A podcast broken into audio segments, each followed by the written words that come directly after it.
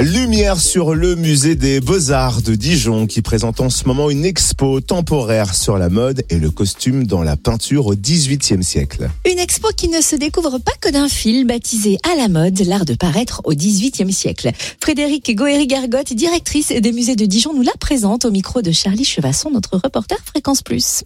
La mode au XVIIIe siècle est en fait à l'origine des phénomènes de mode que l'on connaît encore aujourd'hui. C'est vraiment le siècle qui a révélé l'art de la mode. Ça veut dire que c'est à partir de ce moment-là où euh, la mode a commencé à intéresser les gens, hommes et femmes. Hommes et femmes, à intéresser aussi les différents métiers, à solliciter différents métiers de la couture, de la fabrication de tissus. Les manufactures se sont développées, les artistes peintres ont collaboré, les graveurs ont diffusé des modèles de mode.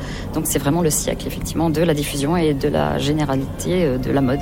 Qu'est-ce qui a donné euh, au départ euh, de cet intérêt pour la mode justement les, phénomènes de cours, en fait, l'appropriation et le développement des industriels, en fait, de la fabrication des tissus qui ont permis, euh, et aussi les échanges avec les pays extérieurs, euh, les collaborations et l'acheminement aussi des tissus qui venaient, venaient d'Extrême-Orient, qui ont beaucoup inspiré les artistes au XVIIIe siècle. Alors, qu'est-ce qu'on peut voir euh, durant cette exposition?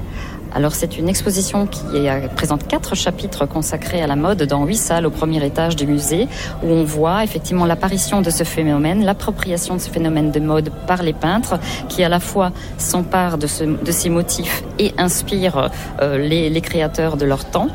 Ensuite, il y a une section qui est consacrée euh, à la présentation de ces différentes étapes de succession de mode qui ont euh, été euh, diffusés pendant tout le XVIIIe siècle, euh, depuis les, les, habits de parade jusqu'aux fameuses robes de chambre, aux déshabillés euh, du, du, siècle du XVIIIe siècle, et surtout la présentation de, des techniques en fait et des modèles de mode, des échantillons de tissus, des échantillons de rubans, tout, tout les toutes les différentes étapes en fait de fabrication de ces tissus avec des modèles exemplaires, l'apparition du gilet pour les hommes, de la robe française, de la robe anglaise, euh, tous ces, voilà, toutes ces distinctions et ces tissus qui sont de plus en plus euh, euh, diffusés et que s'approprient la cour et les proches de la cour. Alors beaucoup de monde pour euh, vous aider euh, dans l'élaboration de cette euh, exposition, d'autres musées notamment. Oui, d'autres musées se sont associés à ce projet et nous sommes associés à eux, notamment le musée de Nantes, le musée d'art de Nantes, mais aussi le musée de la mode à Paris, le Palais Galliera, qui a largement contribué. Mais bien sûr, comme il y a 140 œuvres dans cette exposition, elles sont issues d'un peu partout en France, de, Lyon, de, de Rouen, de Besançon, de nombreux musées ont contribué par leur prêt à ce projet d'exposition, ainsi que des particuliers, euh, les musées de Londres.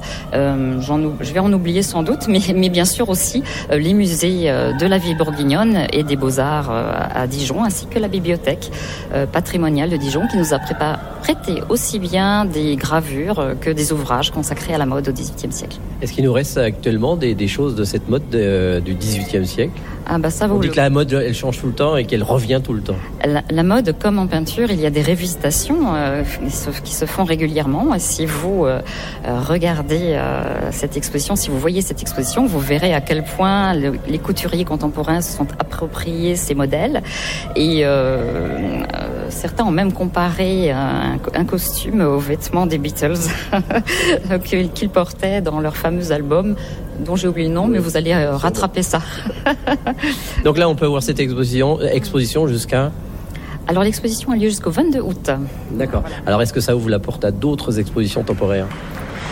Bien sûr, une exposition se succède à une suivante. Là, nous avons une exposition consacrée à la mode. La prochaine exposition sera consacrée à nos collections et à une importante donation de sculptures de Carl-Jean Longuet et de Simone Boisec. Et à la fin de cette année, nous inaugurons une exposition consacrée à une artiste très représentée dans nos collections, une artiste femme qui a connu la célébrité de son vivant, qui est Vira da Silva, euh, dont nous avons à Dijon le fond le plus considérable.